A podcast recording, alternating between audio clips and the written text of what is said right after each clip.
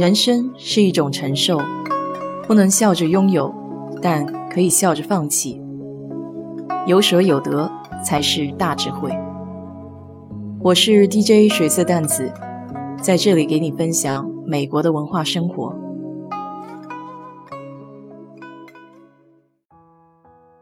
今天早上隔着窗户，看到我家邻居领着七条狗往别的方向去了，心里舒服了一些。看来前两天的方法奏效了。言归正传，今天来跟你聊一聊房子的事情。美国这里针对房屋的有两个大项：房屋保险和房屋保修，英文名分别是 Home Insurance 和 Home Warranty。这两者的内容是完全不同的。房屋保险是一种责任保险，一般如果是贷款买房的。房贷公司都会要求购买房屋保险，这样能够保障房贷公司的利益。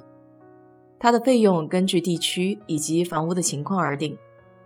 我家每年的房屋保险费用在三千块钱左右。当房屋遭受火灾、风雨、雷电等等破坏，或者是遭受盗窃，有购买相对应的保险的，那么保险公司将会赔付一定的维修费用或者盗窃损失。当然，首先你得自己承担一定的费用，也就是 deductible。上次休斯顿下了冰雹，我就想趁这个机会换房顶。我保险的预付金还挺高的，大概要一千美元。最后评估的人来看，说没有冰雹破坏的迹象，就不了了之了。因为如果不在保险范围内的损害，保险公司是一分钱也不会出的。第二类房屋保修。是指一种维修服务合同。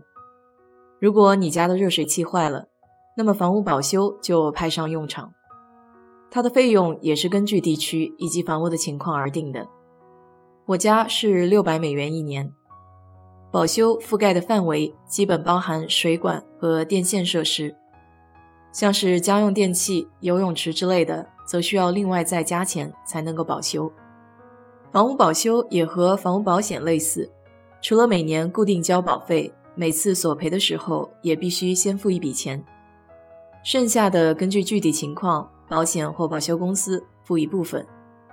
不管是新房还是二手房，第一年的房屋保修通常你是不用出的。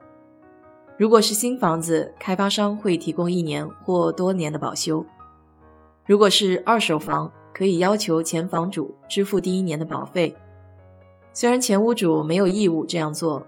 但一般你要求的话，还是不会拒绝的。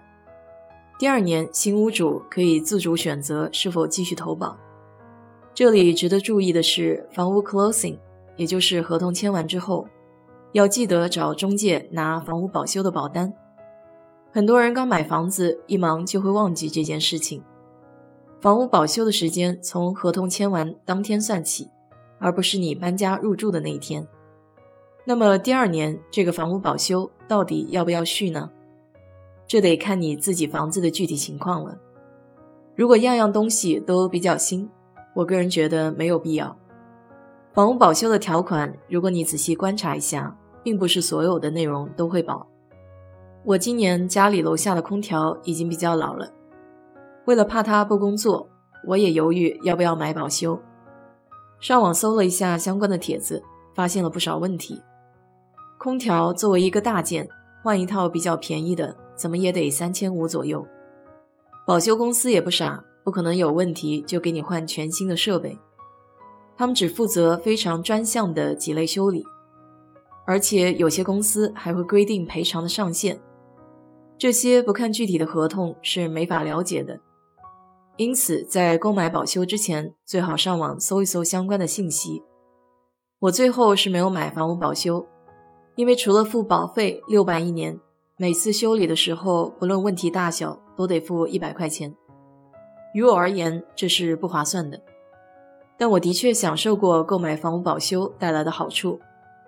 在房子买了第二年的时候，我游泳池的水一直都是绿绿的，没有办法弄干净，请了人来处理，没过几天又变绿了。当时我有房屋保修，喊人来看了过滤器。修理人员二话不说就给我换了一台新的过滤器，而且没有让我额外再出一分钱，所以你可以对照一下自家的情况，家里有电器超过五年没有厂商保修的，或是屋子的年代比较久，超过五年以上，再有就是手残党自己没法处理的，想省心省力，那么有个房屋保险还是不错的。但如果你什么都能看着油管自学成才，那就完全没有必要花这个钱了。总之，值不值看个人。我目前家里的大件基本都更新过了，所以不准备继续购买房屋保修，留着这笔钱可以应急用。好了，今天就给你聊到这里。如果你对这期节目感兴趣的话，欢迎在我的评论区留言，谢谢。